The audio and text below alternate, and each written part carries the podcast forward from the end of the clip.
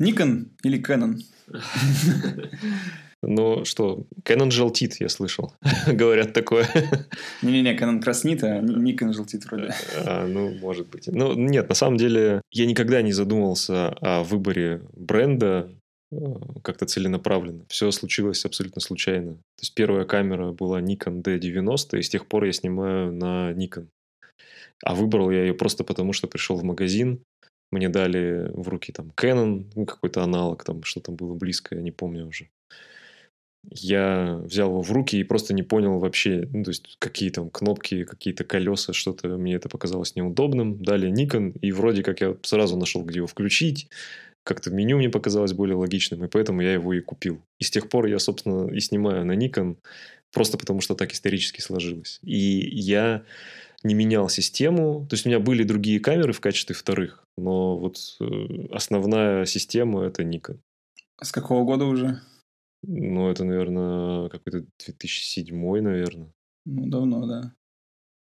Ну, у меня похожая ситуация. И, и мне кажется, вообще большинство фотографов, они вот э, как вот первую камеру, какую в руки взяли, и вот с ней, ну, с этой фирмой, с этой маркой уже знакомы и продолжают их покупать просто. Особенно, когда ты обрастаешь оптикой, то уже становится не очень выгодно менять систему и остаешься в рамках нее. Буквально есть единицы. И вот, например, Егор Пигалев. Мы да, с тобой, да, знаем этого человека. Человек, который постоянно меняет, э, жонглирует просто всеми этими марками и системами. С другой стороны, много опыта интересного, наверное. Не знаю, вообще хорошо это или плохо э, иметь э, одну систему и с ней работать, но мне кажется, для меня это делает этот процесс съемки каким-то более понятным. Ну, то есть ты знаешь, чего ждать, как быстро в меню найти нужную опцию. Ну, это же вопрос буквально месяца, ну, конечно, даже пары да. недель работы с камерой, ты привыкаешь к тому, что где спрятано. В современных камерах еще большое количество всяких кнопок, которые ты можешь перенастроить под себя, раскидываешь их за вечерок, как тебе удобно пару недель обкатываешь, понимаешь, что что-то можно перенести в другое место, и все, и ты уже снова на ты со своей камерой, никаких проблем. Да, но когда ты часто это делаешь, у тебя постоянно вот этот вход как бы в новую. А хотя, может быть, потом у тебя накачивается какая-то мускулатура, и ты уже сходу там за два дня, а, все понятно, как это все работает. Может быть, да. Но, не знаю, я думаю, что... Что Никон? Никон, да, круче.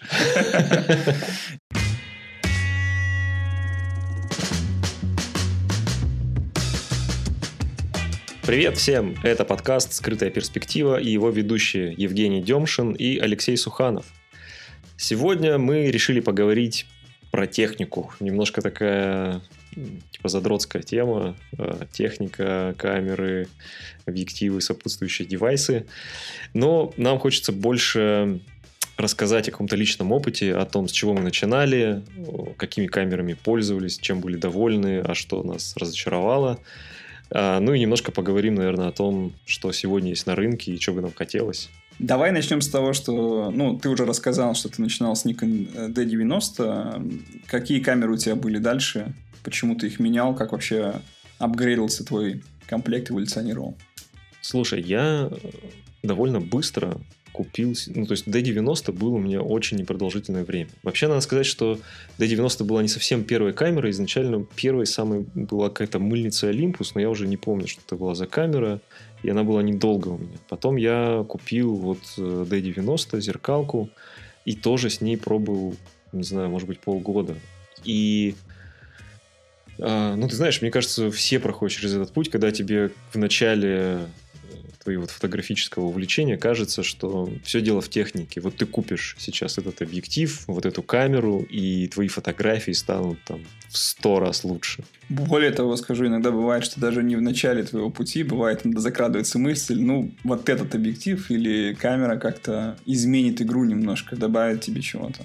Так вот, у меня было то же самое, и мне казалось, что ограничивает меня в, в моих фотографиях именно камера. И я пошел и просто купил. На тот момент я работал менеджером в компании, у меня была хорошая зарплата. И, в общем, я пришел в магазин и купил сразу же себе full frame D700 с 2470 2.8. Неплохо.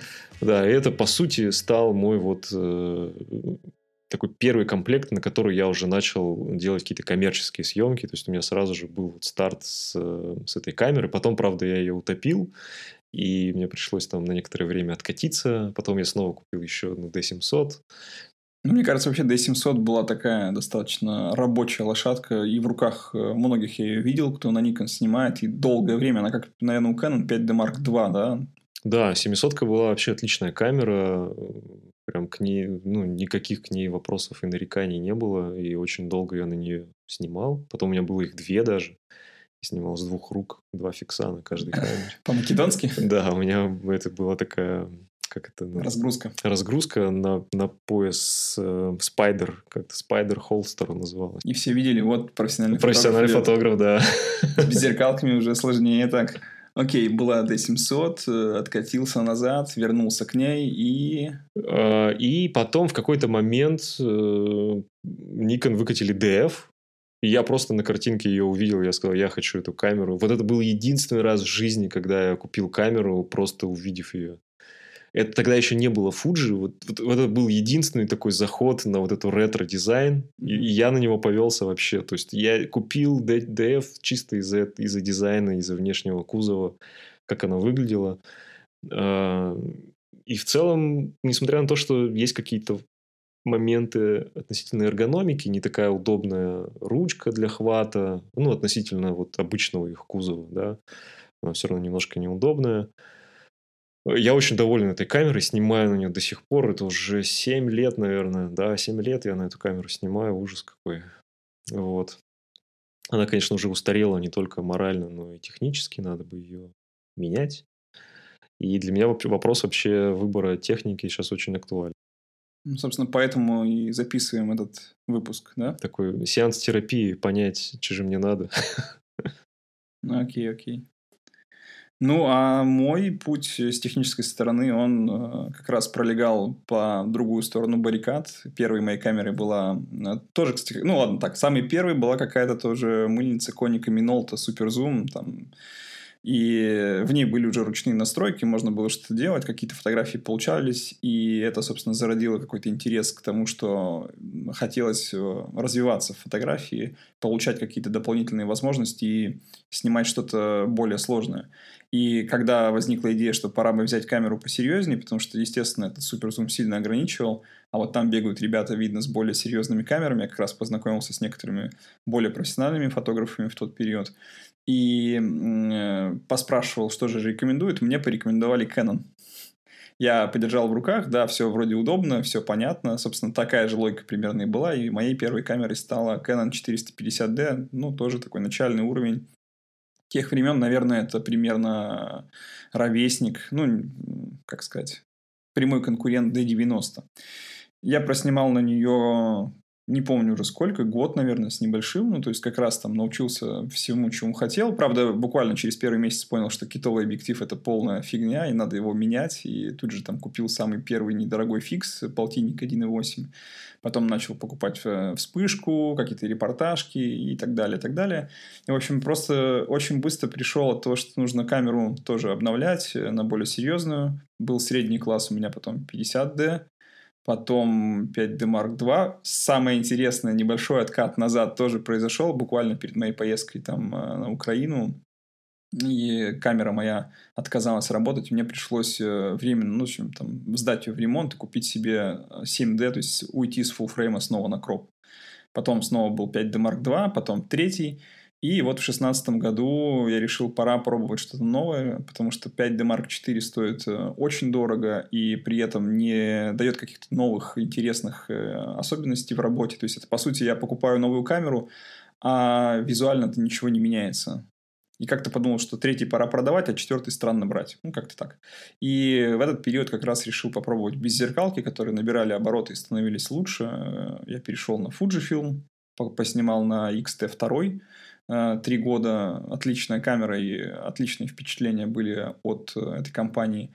И в девятнадцатом решил, что хочу попробовать снова full frame, но от Sony, потому что как раз у них большой парк оптики появился, и вышла вот эта вот A7 III, популярная достаточно модель, которая закрыла все вопросы внутри, то есть там и классный автофокус, и батарея тянет почти весь день, ну, в общем, все хорошо. И перешел на семерку пока что. Вот такой получился путь. Сегодня как раз расскажу, собственно, о впечатлениях о последних камерах, потому что, наверное, уже никому не интересно, как мне 450D или 5D Mark II. Расскажу об этих э, последних камерах и о том, что, думаю, может быть, как менять комплект еще в будущем. Ты до сих пор считаешь, что full frame это типа круто и это стандарт про? Э, насколько он вообще важен? У тебя был же опыт э, с кропом. Да, да, да. У меня, получается, был момент, что я, ну, как и все фотографы, стремился в full frame и добрался до там, 5D Mark II, 5D Mark III и снимал уже на full frame. И в шестнадцатом году внезапно, что как бы показалось странным решением для некоторых коллег, перешел с full frame обратно на кроп, но от Fuji. Типа, ну это что, это же такое, это же любительское. Зачем тебе оно? Меня прямо подкупил э, один человек на Ютубе. А, американский ведь он, да, фотограф, это Закариас. Э, он ролик-то у него был, где он рассказывал про достоинство системы Fujifilm, и он говорил, что визуально очень сложно увидеть разницу, и разница между вот размерами такими full frame и crop, которые в большинстве камер у нас есть, она незначительная абсолютно для того, чтобы переживать как-то на этот счет. Другое дело это там средний формат и так далее. И он как-то меня так убедил э, примерами, рассказами, что я подумал, ну и почему бы нет? И купил себе Fujifilm. И по факту с 2016 по 2019 я снимал на эти камеры, ну, на эту камеру с кропом, и не было никаких проблем. То есть я там и разворот в журнал снимал с ним, и какие-то принты более-менее крупные там были с ним, и билборд э, с него печатался, и обычные коммерческие съемки с нее делались, то есть никаких проблем ни с разрешением, ни с детализацией, ни с качеством не было. Вопрос возникает только в одном, это видно ли вот это вот изменение перспективы внутри кадра, да, как э, full frame все-таки передает картинку пластичнее, объемнее, ну, считается. И бывало такое, что я смотрел на фотографию и думал, что а вот был бы у меня сейчас в руках э, full frame какой-то представитель, э, камер, и, может быть, кадр получился бы объемнее но до конца никогда не было ясно, потому что в тот момент, когда возникало такое чувство, под рукой не было камеры, чтобы сделать э, такое прямое сравнение. И по факту выходит так, что вот если открыть мое портфолио на сайте и полистать, я думаю, что большинство из вас э, не поймет, где было снято на кроп, где было снято на full frame, разница незаметна. А раз она не так заметна, а стоит ли переплачивать за, во-первых, более дорогую камеру, во-вторых, за более дорогую и более крупную оптику, потому что оптика для фулфрейма будет э, всегда в размере больше, потому что нужно разрисовать более крупный сенсор. И вот это большой вопрос. В девятнадцатом я подумал, что тоже пора что-то обновлять, потому что камере уже было три года, и я попал в какой-то степени в ту же самую ситуацию, что с Canon. Покупать следующую модель Fujifilm было странно, потому что вроде бы никаких новых фишек там не добавилось. А покупать новую оптику, как я хотел изначально, у них э, выходило накладно. И тут в голову пришла мысль, что у Sony появился э, адекватный по цене вариант, и есть недорогая оптика, хорошая у них. Попробовать как раз вот на этот период поснимать на full frame, и, может быть, потом решить для себя и вернуться обратно на Fuji, если захочу. Потому что я сильно оптикой не оброс, то есть у меня сейчас а, основной это один зум-объектив, ну, позже расскажу какой. И когда я купил Sony, вот это вот то, что вау, я вернулся на full frame, не произошло. Ну, то есть, да, хорошо все. Эта камера работает и закрывает задачи, но какой-то магии не произошло. Ну, может быть, из-за оптики? Блин, может быть, из-за оптики. Я, собственно, думаю, что, может быть, я еще прикуплю себе фиксы. Ну, то есть, на какое-то время все-таки останусь с этой камерой, опять же, там, чтобы продавать ее не слишком быстро и не терять в деньгах. И поснимав еще, вот приму для себя решение, если так и не увижу разницы между фулфреймом и кропом, то, наверное, вернусь на Fujifilm, потому что сама э, работа с камерой была комфортнее, и мне нравилась компактность, вид, ну, в общем, много плюсов было, которые говорили за эту систему, и единственный минус у всей этой системы – это только вот это вот эфемерное чувство того, что у тебя кроп-сенсор, а не full frame. надо вот разобраться, поставить точку в этом вопросе для себя, и после этого я точно решу, как бы оставаться на там, Sony или уходить обратно на Fuji. Ну вот у меня, по большому счету, всегда был full frame, кроме, ну вот, кроме камер таких личных. Это был Fuji, вообще с кропом 4. Ну, это супер мыльница. Да, это, это, конечно, там было все ощутимо заметно. И Olympus EM5 кроп 2. А вообще на Olympus даже есть весьма, ну, такие э, популярные, мне кажется, узнаваемые фотографы в России, да, в том числе, да, которые да. делают классные портреты. Например, Эва Милонская, она снимает такие арт-портреты, ну, художественные, смотрится приятно. И она снимает на Olympus. Да, ну, э, я знаю, да, что многие тоже используют эту камеру, при том, что она довольно дорогая. Есть такое. Я, в принципе, был доволен для для личного использования, но вот для работы мне всегда это как-то меня больше, наверное, психологически все-таки меня это настораживало, что, что какая-то вот она маленькая, не знаю, не настоящая. Ну, вот это вот неправильный наверное, подход, да, то есть, когда ты оцениваешь камеру по визуально по размерам и делаешь выводы относительно того, что она может, но правда в том, что вот Кроп 2, он уже заметный, действительно. Тут как бы никак не, не обойти эту историю. Видно Я на, я на нее снимал стрит, и наоборот, мне даже... Вот я понял, что для стрита это, наоборот, даже круто, потому что ты можешь в плохих условиях освещения открыть диафрагму и получить большую резкость, mm-hmm. больший грип. И как бы в этом был такой плюс, как бы. Ну, вот, кстати, еще можем такой момент. Э, ну, раньше, буквально еще несколько лет назад, беззеркалки уступали зеркальным камерам достаточно сильно, как раз вот по автофокусу. То есть э, из-за того, что на датчике фазового фокуса, если я правильно понимаю, там вначале не получалось встраивать в матрицу э, камеры фокусировались только контрастным методом беззеркальной, и они начинали отставать от своих даже ровесников по классу, а уж тем более от флагманов но буквально последние несколько лет это все сильно изменилось, и система автофокуса в беззеркалках мало того, что, по моим ощущениям, не уступает как минимум зеркальным камерам, а до кучи и обходит их в некоторых вещах. Например, раньше я не мог себе представить, чтобы я снимал портретную съемку в режиме следящего автофокуса. Ну, это бред какой-то на Canon для меня был, потому что ну, это неудобно, нужно будет все время эту точку пододвигать в сторону лица, человек может сместиться, фокус улетит куда-нибудь на стену, ну, это как-то странно. То есть, следящий использовался только для какого-то спортивного репортажа, или вот, где явно движущийся объект есть.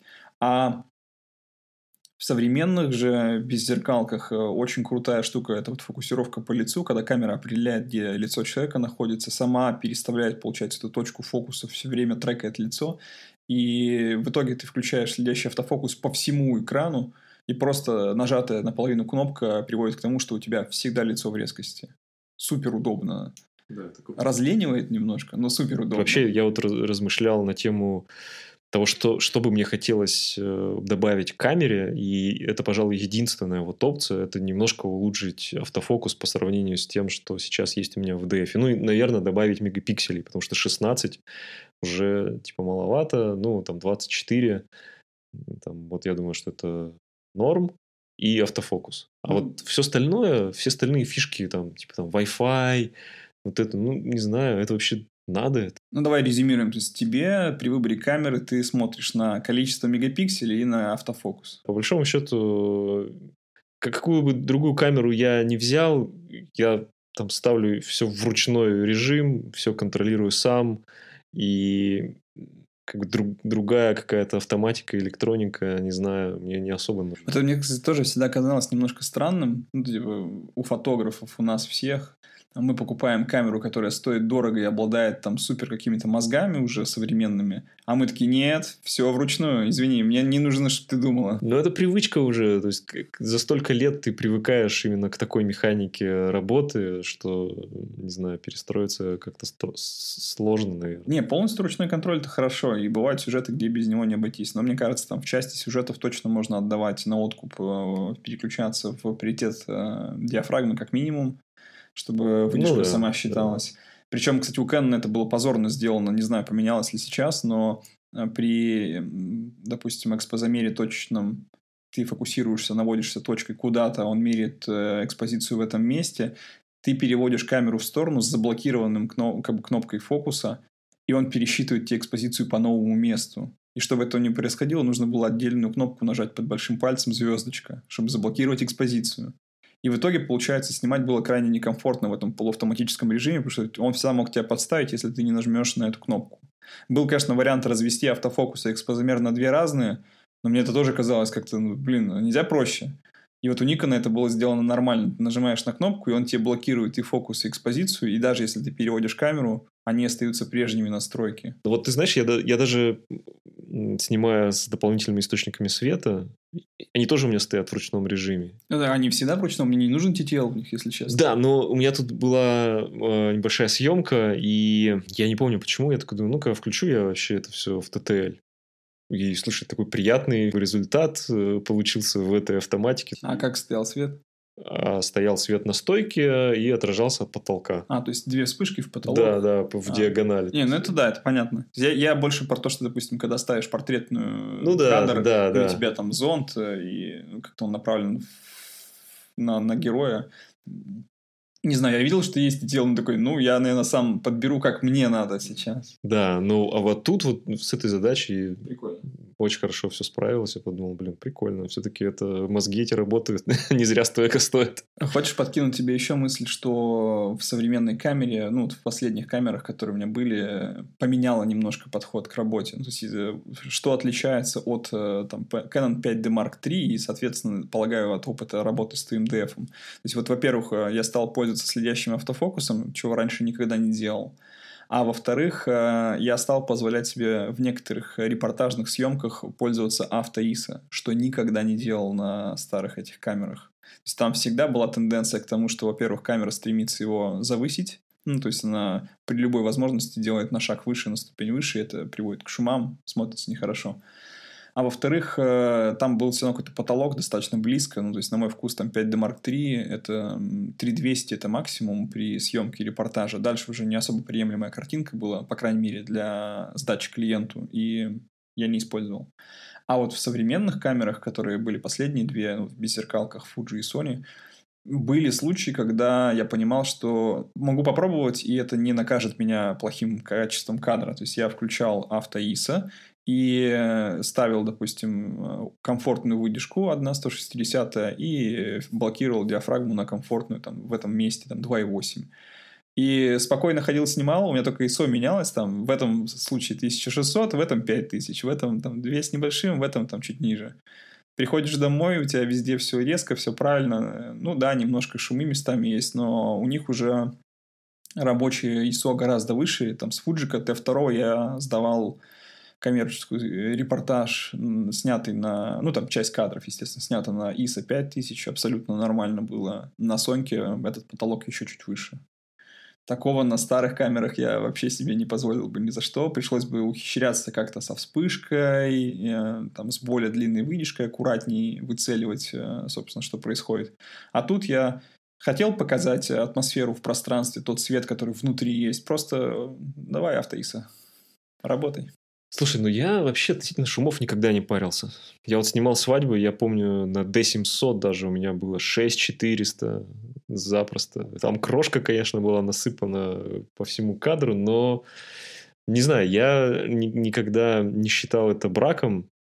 Мне казалось, что фотография сама приучила. То есть это же некоторая уже поколенческая история, что фотографии в темных местах всегда были зернистыми. Ну, блин, зернистая фотография на пленке это одно, ну, а ты шумы, просто... особенно цветные, ну, да, это ну, совершенно другое. Ну, ты их давишь, сверху накидываешь э, другой шум, типа пленочный, и, и как бы более-менее вполне получался такой ничего себе результат. Но я согласен, что в свадебной съемке это может быть и ок, но вот в такой коммерческой для ну и, и вообще по, по современным стандартам, конечно, такая шумная картинка уже не круто. Давай вернемся к каким-то фишкам камер, которые являются важным фактором при выборе. Ты сказал, типа, а Wi-Fi, нужен ли он? Я э, тестил Z6, ездил с ним на неделю в Грузию, и, ну, вроде как это прикольно, что ты можешь скинуть на телефон, но, опять же, это в какой-то вот такой в личном использовании. в коммерческом я не нахожу применения вот этой вот опции. Что с этим делать? Да есть применение 100%, просто уже не для тебя. Ну, то есть, ты вышел из свадебной среды, а вот представь себе, А, ну, может ты быть, снимаешь да. свадьбу, и посреди дня в какой-то перерыв ты заранее отмеченный файл выхватываешь, скидываешь на телефон, накидываешь небольшую обработку на него и тут же постишь. Наверное. Я помню, был такой еще... Ну, сейчас есть Майк Колон, канадский э, фотограф, и он один из первых начал э, делать так- такие штуки на свадьбах. У Никона они выпустили специальный Wi-Fi трансмиттер, то есть тогда еще не встраивали. Это как раз вот там, что D700 были, или может, ну вот где-то вот это время, лет, может быть, там 10 назад. А, Wi-Fi трансмиттер, короче, который цеплялся отдельно к камере, и он с камеры с- то, что снимал, тут же транслировал на проектор. То есть прям в онлайне у него улетало это все. Ну, и он показывал там бэкстейджи, я такой думал, вау, это так круто, вот это типа уровень. Ну, при этом, что ты как бы понимаешь, что ты делаешь кадр, он должен Мгм. быть чет классный, да, чтобы там его все увидели. И в, реж- в онлайн-режиме все видят, как это все происходит. Ну, то есть, это была прикольная такая фишка, я об этом тогда думал. А вот э, ну, в новых камерах, в которых уже встроен Wi-Fi, там тоже есть возможность, например, у той же Sony подключиться к FTP-серверу и в режиме онлайн засылать на него фотографии, если ты находишься в зоне нормального сигнала. Даже По батарейку интернету. сожрет это все. Я думаю, что это супер крутая фишка, просто опять же не для тебя и меня, а для, допустим, ты снимаешь репортаж какого-то мероприятия важного, у тебя может команда сидеть где-то рядом, ты снимаешь, и им тут же все прилетает на компьютер, и они тут же могут обрабатывать и все это рассылать э, Ну и да. клиенту или куда-то в СМИ. Ну, то есть Ну, новостники, неделя, да, неделя да, моды, представь себе. да, да. Ты только снял, а у тебя уже человек вот тут за кулисами все отобрал, выложил, ты первый. Нет, это круто, супер. То есть я думаю, что камера, ну, с Wi-Fi это очень удобно. Да, не часто, но когда эта фишка срабатывает, она как бы окупается, потому что я думаю, что цены это сильно не прибавляет. Эти модули, они дешевые. Два слота памяти. Как тебе Два такая история? памяти. Ну Нужно да, я, я вообще очень долго комплексовал, что типа у меня один слот камеры, один слот в камере, и типа это небезопасно, можно потерять. Но по факту, по факту, один раз всего лишь у меня было за всю практику, что у меня карточка сдохла, и не смогли восстановить э, с нее информацию. В целом, если держать карточки в порядке, обновлять их регулярно, я думаю, что это не такая уж большая проблема. Но, ну, Как часто обновлять? ну, я не знаю, ну, там раз в три года, может быть.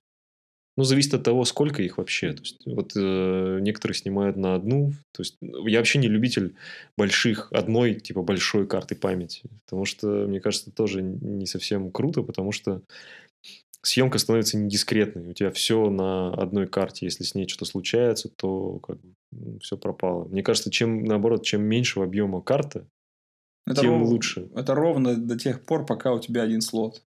Как только у тебя появляется Ну два да, конечно, слота, я согласен, это да. Есть, чертовски что неудобно менять кучу карточек, Ну да. и гораздо проще купить две по 128, которые друг на друга, ну, собственно, дублируются кадры, и ты просто, собственно, снимаешь, пришел, одну карточку в компьютер вставил, все скачал, форматнул и погнал на следующую съемку.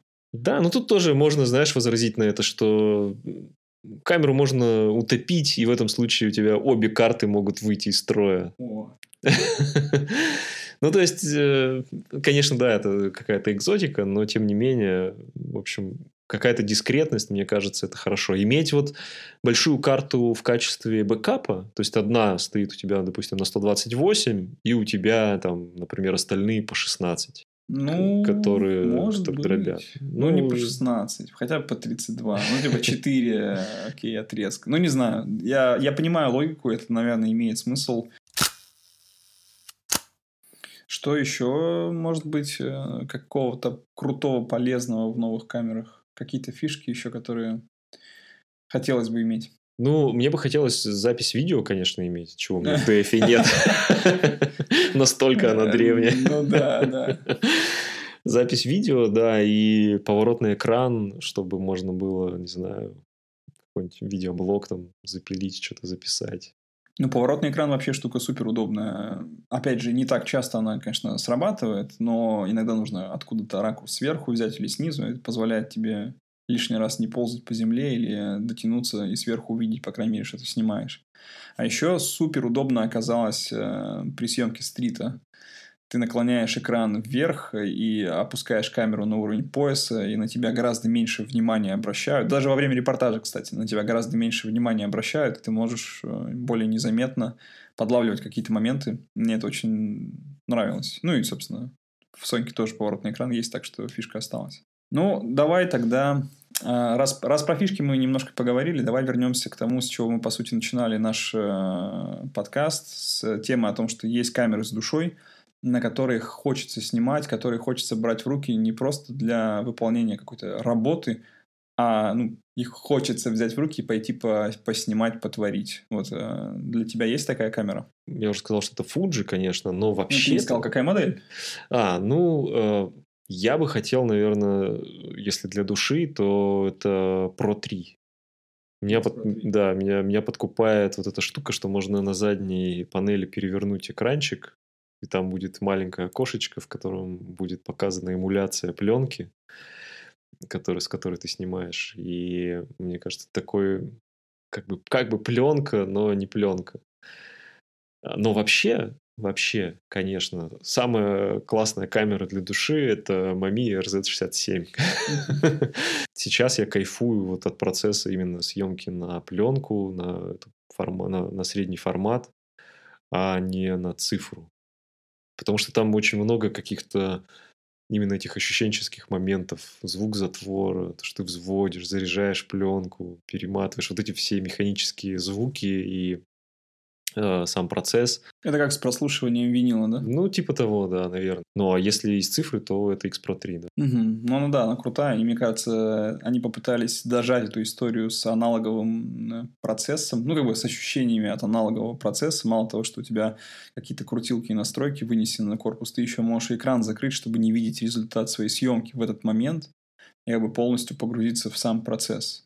Наверное, для коммерческой работы это ну, странный подход, и он не, не, не сработает, но вот для просто творческих съемок, зарисовок каких-то, когда ты хочешь именно получить вот этот процесс, наверное, это круто, да. Мне наверное, вот, тоже интересно. Знаешь, что я вот сейчас думаю о смене вот этой камеры DF.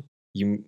Бери фуджик. Да, но вот мне что не нравится, допустим, я думаю про Nikon там Z6 там, или, не знаю, Z7, Z5. И мне они не нравятся просто внешне.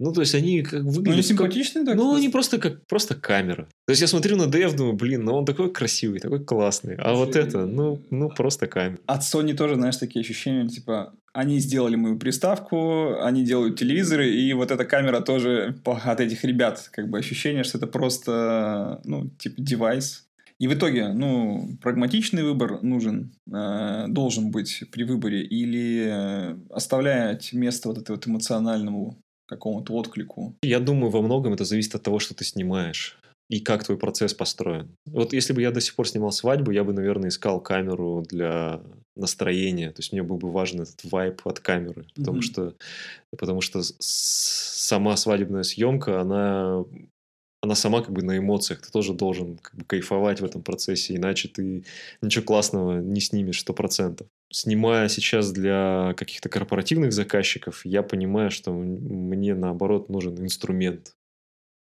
И мне вот это ощущение там, какого-то кайфа от камеры, наверное, в меньшей степени важно, чем э, ее характеристики. Попробовать все в одну коробочку сложить. Ну, может быть, ты, ну вот по пока что-то не получается. Вот где вот это? То есть ты не готов сделать шаг в сторону кроп камер, да, вот этих вот ты ну, почему-то опас... нет. опасаешься. Почему-то нет, да. Ну, я еще не то, что опасаюсь. Я, опять же, исхожу из каких-то прагматичных соображений, что у меня есть оптика от Nikon. И как бы менять ее смысла большого я не вижу. И логично просто сменить только камеру, остаться с, с тем же набором оптики и снимать на него. Ну тогда давай поговорим о современных камерах. А, собственно, вот Nikon и Canon включились в гонку э, за беззеркальными камерами, и они буквально недавно отрицали, говорили, это фуфло, и за профессионалами останутся зеркалки. Спохватились спустя три года, такие, черт, походу мы теряем рынок, потому что продажи начали резко падать, и многие стали переходить на Fuji и Sony как раз. И они такие, надо, надо, надо, надо выпускать И вот они решили выпустить камеры, собственно. Давай про Nikon поболтаем. Собственно, какие там модели тебя заинтересовали, что там есть нового? Ну, короче, на самом деле линейка Z, ну, есть там Z50, это, получается, кроп. Угу. Есть Z5, это младший младший full frame. Давай я буду аналогии с Canon подбрасывать. Э, типа Z50 это что-то вроде, если на, зеркал, на зеркальный лад от Canon, это что-то вроде двухзначной серии, да, у них там 70D, 80D, да, да. А пятерка это что-то вроде 6D, младший, младший full frame. Да, да. Потом Z6 это типа как репорт, репортажная, то есть она скорострельная, там 14 кадров в секунду. А, и 24 мегапикселя. И получается Z7, типа более студийная камера, там же вроде 9 кадров в секунду, не такая она быстрая, но 46 мегапикселей. Mm-hmm. И, в общем, я выбирал, то есть так как я, с одной стороны, больше снимаю такой статичной, типа постановочной фотографии со светом и так далее, это вроде как логичен выбор Z7, да, то есть мне не особо нужна эта скорострельность, а вот разрешение, может быть, и пригодилось. Но там шаг в цене почти, почти 100 тысяч, ну, там, 70, может быть, ну, в зависимости, там, как повезет. И мне кажется, это too much за дополнительные мегапиксели, поэтому я э, как бы эту камеру отмел и думаю о Z6. Потом появилась Z5, в которой э, два слота памяти, а в Z6 первой версии э, один слот. А в Z6 второй версии? А в Z6 второй два. Но, mm-hmm. пока, но, но на тот момент я еще не было, когда я об этом думал. Значит, появился Z5, в котором два слота. Я думаю, ну это тоже прикольно. И, но там что-то 4,5 кадра в секунду скорострельность. И вроде как это маловато, кажется. Но все остальное там вроде как все ок. То есть ты получаешь тот же самый Z6, только вот он немножко... А, ну и там видео, они, он видео такой как бы не очень прокачанный, что там только 60 кадров в секунду они пишут. В общем, что-то там еще какие-то есть ограничения у них по видео. А с точки зрения фотографии, по сути, это вот Z6, как бы тоже Упрощенные шасси да, просто. Да, да, да. То есть там та же самая матрица, процессор и все такое. А, вот. И вышло вот сейчас Z6 II, в котором уже два слота памяти, там, два процессора, она быстрее. И вот, может быть, это, это то, что нужно мне. Но не знаю. Мучишься немножко, да? Ну да, ну мне просто, э, глядя на все эти цены, довольно, как-то, не знаю, жалко, что ли, денег. Потому что, э, почему мне жалко денег? Потому что я прекрасно понимаю, что с точки зрения добавочной стоимости ничего не изменится. Я как бы не смогу сказать, что теперь я должен зарабатывать больше, потому что вот у меня новая камера. Я буду зарабатывать те же самые деньги, просто это решит какой-то вопрос моего личного удобства. Ну, это просто обновление инструмента. Обновление инструмента, да. Ну, вот, э, не знаю, мне почему-то Просто раньше, скорее всего, по предыдущим ценам ты бы спокойно выбрал Z6, наверное, Mark 2 и все. А из-за того, что все сильно скакнуло в цене, вот возникает эта сложная дилемма. То ли брать как бы классом выше, но ты, получается, должен дольше его отрабатывать, и он как бы бьет по твоим расчетам финансовым. А брать маленький, ну, упрощенную версию становится странно. Ты вроде бы переходишь с какого-то про-сегмента ну вот да, простой. вот это, кстати, тоже, не знаю, такая тема для разговора, вот эта обманка про сегмент и любительский, потому что, мне кажется, сейчас эта грань как-то стирается очень сильно. Да, да, да. Мне кажется, раньше было гораздо понятнее, то есть э, там вот эти вот, ну давайте про Canon, если, да, трехзначная серия это прям любительская, двухзначная это такой средний сегмент э, тех, кто ну, энтузиасты, вот так назовем их, да, и там еди, ну, пятерки, единички это явно про, потому что стоит дороже, фишек сильно больше в них, возможностей больше, и явно это про сегмент.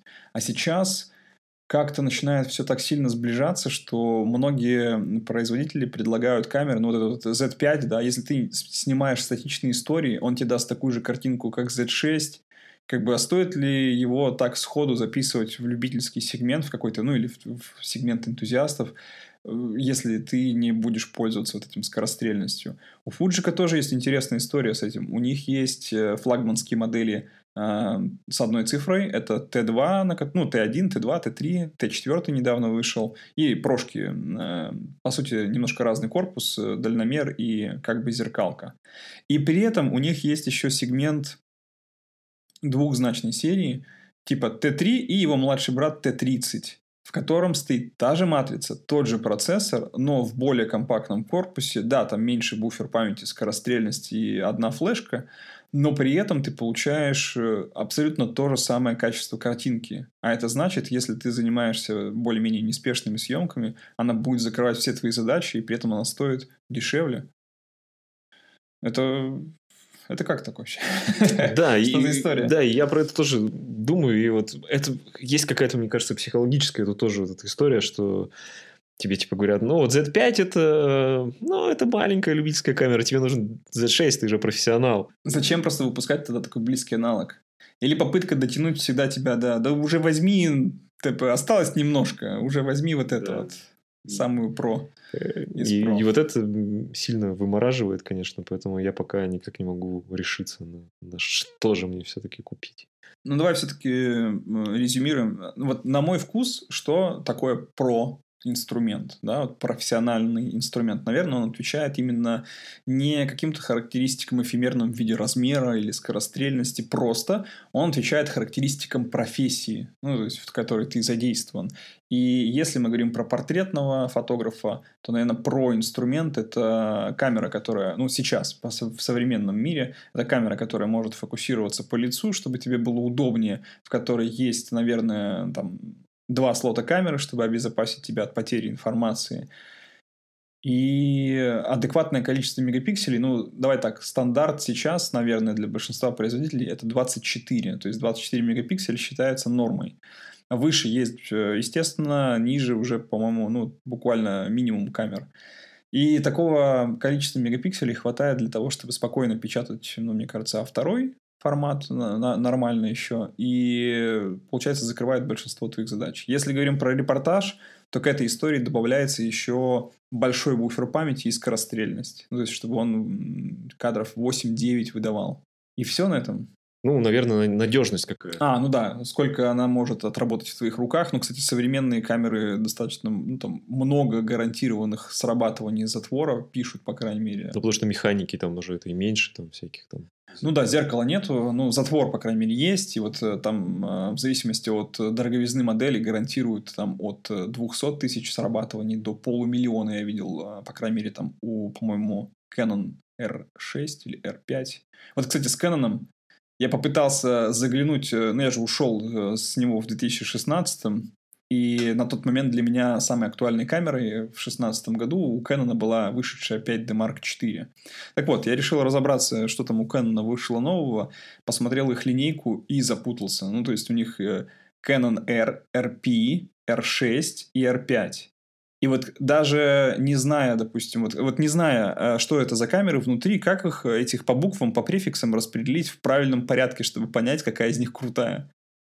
Типа кажется, что R это первая, потом RP, а потом R5, R6, ну, как-то, или, или, или R, R5, R6, ну да, э, непонятно, да. Вот, у Никона как-то яснее, то есть 5, 6, 7, чем выше, тем круче.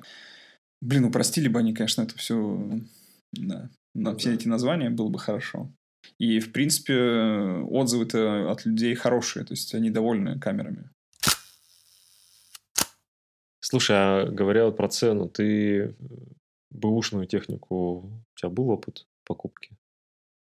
Да, да, я покупал э, бэушным себе 5D Mark II дважды. ну, один и тот же? Э, разные. То есть я купил один, э, потом он ушел в ремонт, э, я купил семерку D новую, по-моему, уехал как раз на Украину, а пятерку продал, вернулся, продал семерку и такой, типа, ну-ка, хочу обратно, хочу обратно на full frame, потому что семерка, конечно, фокусировалась бодрее и веселее, но вот в тот момент мне казалось, что все-таки пятерка была посерьезнее. И я купил э, бэушную пятерку второй раз. Купил ее, и никаких проблем не было, снимал на нее несколько лет, отличная камера. И вообще, в принципе, мне кажется, сейчас, когда цены еще подросли, покупка БУ техники – это абсолютно адекватный выбор. Вопрос только в том, что нужно подстраховаться и проверить камеру, проверить э, адекватность этого человека. Ну, то есть, может быть, он ронял, бил э, и вообще, в принципе, плохо относится к технике, у него плохие отзывы э, там, на Авито, а про него знают, что он какой-нибудь, который скупщик, который покупает битое барахло и прикидывается, что это нормально. То есть я рекомендую покупать, если БУ, то у кого-то, по крайней мере, знакомого. То есть не обязательно друга, но вы слышали, вы знаете этого фотографа, кто-то вам его рекомендовал. И вот у него с рук взять вполне вариант. Да, но я, я очень много покупал на eBay. А, и... О, у меня, кстати, опыта покупки на eBay нет. Расскажи. Ну, на eBay мне чем, собственно, нравится, что там э, вот эта система самого магазина так устроена, что если продавец заявляет, что это типа в идеальном состоянии, и по факту получения ты видишь, что это не так, то ты, собственно, очень легко можешь вернуть товар и получить деньги назад. То есть сам магазин, как бы это, ну то есть сама площадка, сам eBay это обеспечивает. То есть ты просто открываешь спор с продавцом и администрация там eBay, в общем, все это модерирует. У тебя были споры с продавцом? Нет, у меня споров не было. То есть именно поэтому там, как правило, нет такого мошенничества. То есть там, как правило, если продавец заявляет, что это хороший товар, то он хороший, а если на нем есть дефекты, то он это не скрывает. Он там говорит, что есть такие-то такие проблемы, то есть все, все честно. То есть в этом плане все ок. Единственное, что там есть момент как бы с доставкой. То есть, как правило, это все откуда-то плывет, едет э, издалека, и э, вот есть момент такой, что в процессе доставки что-то может пойти не так. Угу. Но там можно страховать. Ты что-то серьезно заказывал там? Я пока покупал и объективы, и покупал очень много света, я купил вспышек всяких там в свое время, покупал на eBay. Ну, в общем, ты тоже за... Ну да, я считаю, что ничего такого в БУ нет. Э, главное действительно выбирать, проверять. Ну, обычно все понятно по продавцу. Да, да, да, мне тоже кажется, ты смотришь на человека. На и... человека, да, какой он, и как бы понятно. Ну и раз мы там про БУ говорим и про экономию, не экономию, как вообще понять э, адекватный бюджет на покупку камеры? Знаешь, там не загнаться и такой, да, хрен с ним, беру самое, самое топ, самое лучшее и подороже. Или наоборот, э, сэкономишь, а, блин, потом еще раз поменять камеру, еще терять. Как вот, где эта граница разумного выбора? Выбирать самый топ не всегда верное решение. Ты правильно же сказал, что это инструмент, и инструмент надо подбирать под задачи. То есть ты сначала нужно честно прикинуть, какие функции тебе нужны, что тебе нужно от камеры, а потом уже смотреть, что эти задачи закрывает. Когда бюджет ограничен, и вот жесткий выбор перед тобой стоит, купить камеру круче или новее, или БУ, вот мы обсудили, что можно сэкономить в сторону БУ и взять посерьезней. А когда выбор такой, камера или объектив, Тут больше, ну, я хочу просто э, эти, этой темой зайти на важный совет для тех, кто будет слушать э, подкаст, для тех, кто снимает не так давно. Потому что многие делают ставку в сторону купить камеру круче. Мой опыт подсказывает мне, что лучше обновить объектив или взять объектив покруче, а камеру поменять в будущем. Я согласен, да, потому что изображение формирует объектив, и поэтому лучше взять хороший объектив, но камеру чуть попроще. Ну все, это, это, это пойдет в категорию типа просто советы. Коротко и быстро. Вот я когда начал снимать с дополнительным светом, заметил такую тенденцию, что я чаще стал закрывать э, диафрагму и вообще стал смотреть там разных ребят, которые снимают э, со светом давно и гораздо круче, чем я, и у них тоже чаще всего выдержка закрыта. Э, диафрагма закрыта. Эм, и встал вопрос, а нужен ли вообще парк фиксов с открытой диафрагмой, если ты чаще используешь там 5,6 и там, дальше. Что думаешь по этому поводу? Давай я расскажу про свой опыт. Э, начну, наверное, даже так чуть-чуть издалека, что у меня с давних времен всегда были фиксы, да, буквально с самого начала, как, исключая китовый объектив, который я быстро понял, что говно, и продал его, и, ну или, или он ушел вместе с камерой, потом не помню уже точно, но так или иначе я купил себе фиксы а, и оброс небольшим комплектом фикс-объективов и снимал с ними долгие-долгие годы. И даже когда перешел с Canon на Fuji, я снова купил тот же, по сути, набор фиксов. А когда переходил уже на Sony, я решил, что может быть, стоит попробовать уже не только другую камеру и другого производителя, но и другой подход э, в работе и продал все, получается, фиксы и фуджик и купил Sony с одним зум-объективом Tamron 2875 f2.8. Он, по сути, является ну, таким штатником, который закрывает, как в 2470 у Canon, у Nikon и вообще у большинства марок, закрывает все основные фокусные расстояния за вот этим небольшим изменением, что он не 24, а 28 на старте и не 70, а 75 на конце, я подумал, что отлично, это чуть-чуть более портретно и позволит, собственно, мне закрыть все мои какие-то хотелки. И по факту так и оказалось, и на этот объектив я снимаю все.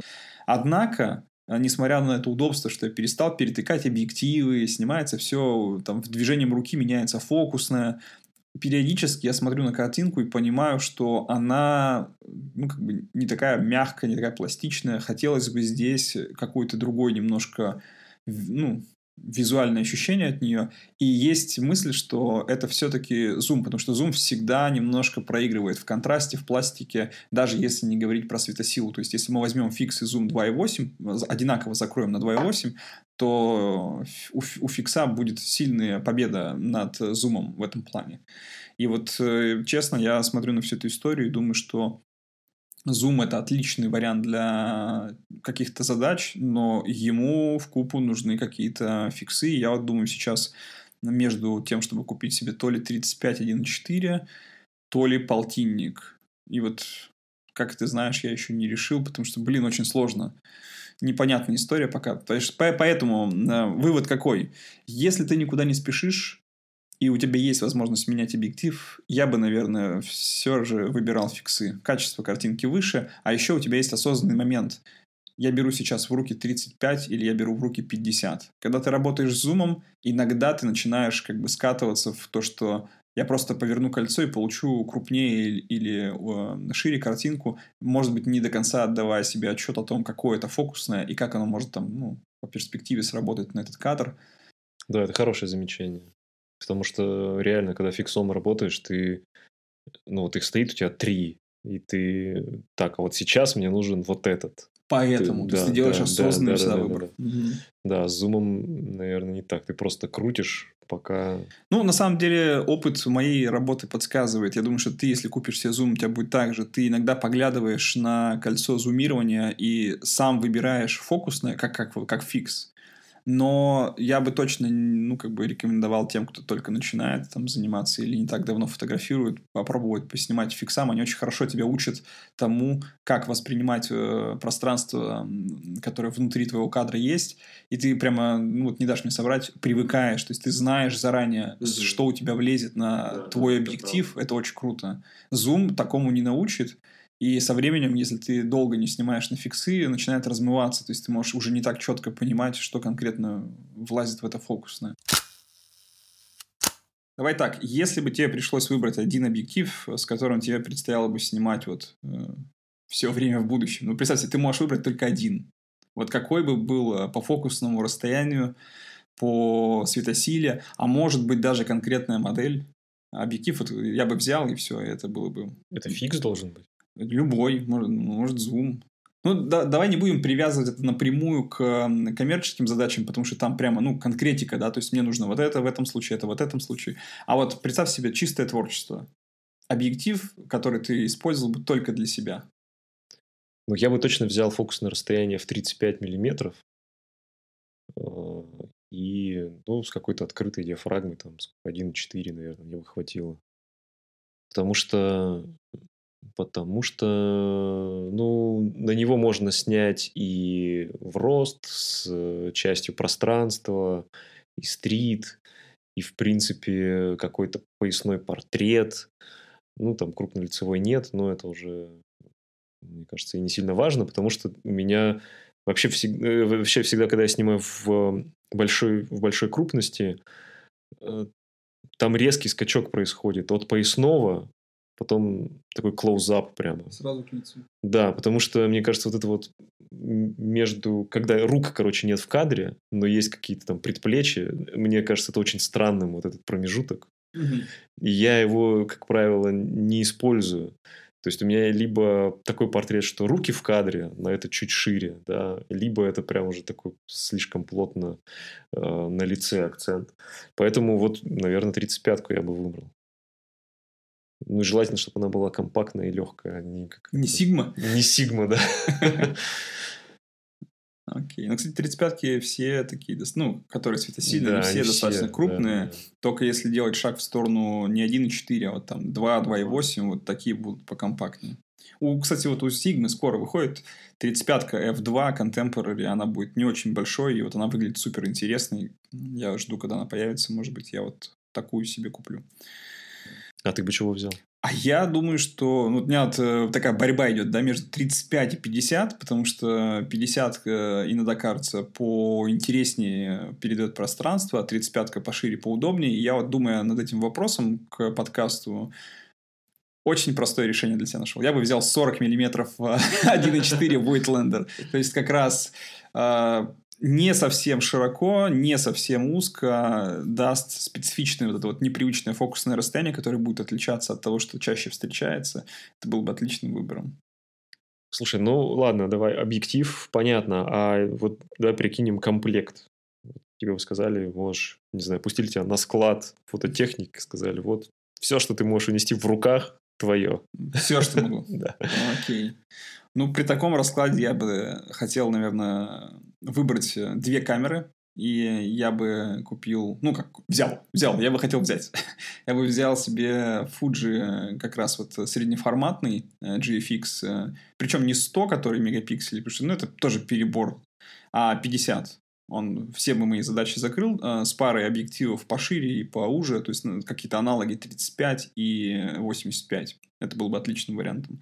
Я бы его использовал для съемки портретов, для коммерческих каких-то вот клиентских задач. То есть это была бы такая лошадка для ну, постановочных фотографий.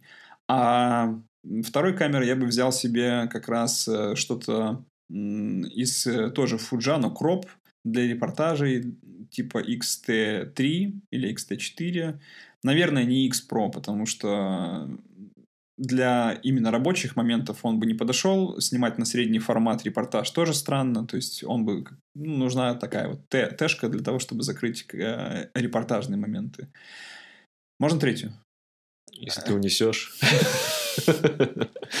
И вот для каких-то просто прогулок и съемки, ну, иногда каких-то заметок, я бы, наверное, типа там X100V или X100F, тоже фуджиковский, который без сменной оптики, он бы такой, типа, просто лежит на столе, его всегда можно взять и просто пойти погулять, поснимать, чтобы не брать основной набор.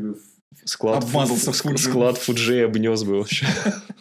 Ну, просто они как-то так классно попадают, ну, вот если нет ограничения в бюджетном моменте, ну, не было бы, то они как раз попадают ровно в задачи классно. Для репортажа Кроп отличное решение. Он сделает э, чуть более резкую картинку, и позволит выхватить все, что тебе нужно. Я снимал на Т2 репортаж просто превосходно. А средний формат закрыл бы вопрос вот этого какого-то внутреннего дискомфорта, что у тебя кроп, а не frame. У тебя сразу средний формат. А маленькая камера без сменной оптики, она закрывает вопрос того, что это не совсем уже рабочий инструмент. Он как бы тебя немного расслабит. Ты можешь просто снимать э, то, что тебя глаз цепляет, подмечать. Тебе не нужно думать слишком много о том, какой фокусный объектив и так далее. А у тебя какой вариант был бы? Ну, я бы тоже, наверное, попробовал средний формат. Вообще, ну, у меня есть э, какая-то доля скептицизма к этому среднему формату от Fuji, потому что это все равно как бы, ну, не до средний формат, там сенсор не такой уж и большой, ну, по сравнению там с Мамией. Ну, да. 6 да, на 7, да. да, то есть там совсем другие ощущения. Возможно, я бы ограничился фуллфреймом. Э, ну, я бы взял просто там, не знаю, например, там Z7 условно с э, каким-нибудь зумом. Женя, мечтать нужно по-крупному. Ну, ну, блин, ну, нет, зачем там, условно, можно взять там Capture One, э, Phase One, да, вообще. Ой, ну, не знаю, я бы не хотел. Вот я бы взял, может быть, да, full frame, просто который закрыл бы мои рабочие задачи полностью, и взял бы какую-нибудь камеру, наверное, все-таки это был бы X Pro 3, вот именно для души, такую цифровую, цифровую с ощущением пленки. Но было бы обидно, если бы твой средний формат оказался классным, я его не взял. Окей.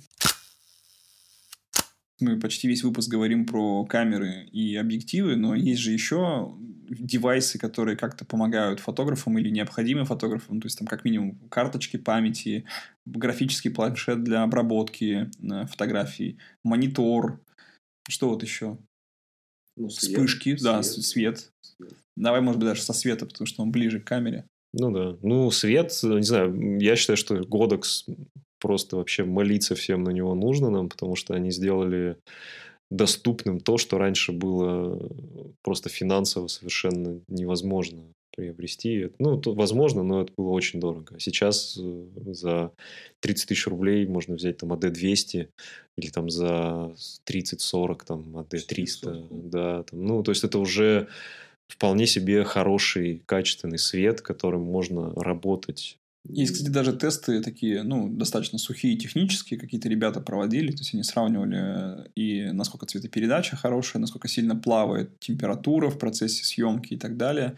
И вроде как по этим расчетам э, этот цвет не так уж сильно, ну, там, по крайней мере, сравнивали, по-моему, 400 не так уж и сильно отстает от профота. Ну, что еще? Карточки. Я использую Lexar. Так сложилось. Ну, какие пафосные карточки у вас. Сложилось очень давно. Это я их как-то купил э, на тоже на BH фото-видео, заказал их из Америки. Это были еще CF-ки тогда. И с тех пор, в общем, вот только Lexar я использую. Переплата за имя же? Ну, не знаю. А что, Transcend? Вроде как, конечно, из опыта коллег не стоит брать э, какие-то э, мало, ну, как такие не особо популярные, типа Adata и Silicon Power.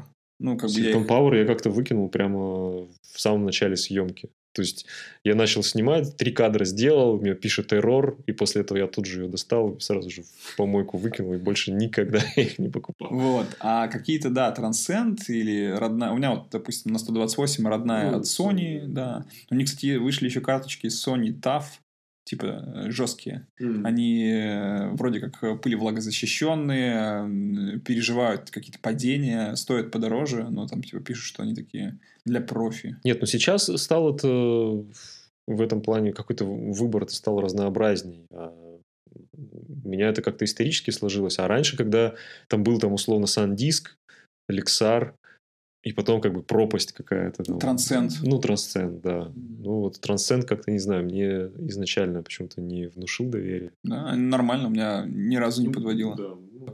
С карточками такая история, что важно не только выбрать адекватного производителя, но до кучи еще и важно выбрать скорость карточки, чтобы она покрывала возможности камеры. Потому что я видел, по крайней мере, у кого-то из учеников и, в принципе, из фотографов, что человек снимает много кадров подряд, буфер справляется а, еще, а карточка уже переполняется, и в какой-то момент буфер тоже переполняется, и все. И, карта, и камера говорит, э, давай подождем, пока mm-hmm. я запишу. То есть очень странно, если у тебя камера э, снимает много кадров в секунду и такая классная, но она просто не успевает это заливать на медленную карту, и в итоге ты как бы искусственно ограничиваешь возможности своей камеры какой-то дешевой карточкой. Mm-hmm. Берите уж, пожалуйста, карточку, соответствующую возможностям вашей камеры. Можно заканчивать, я думаю, что на сегодня. Да, ну как-то немножко разрешился твой вопрос. Э. Ну, да, наверное, все-таки я склоняюсь к Z6 второму. Ну, это, думаю, да, это более такой ну, это, ну просто, выбор. я думаю, что из соображений даже, что дольше, дольше будет хватит. актуальным. Да. да, дольше будет актуальным. Да, еще, еще 7 лет можно будет не думать про это. Окей, э, спасибо, друзья, что подключились к нашему очередному выпуску подкаста «Скрытая перспектива». Пишите нам, оставляйте комментарии, ставьте звезды и находите нас в соцсетях, можете там нам что-нибудь черкнуть, как вам вообще.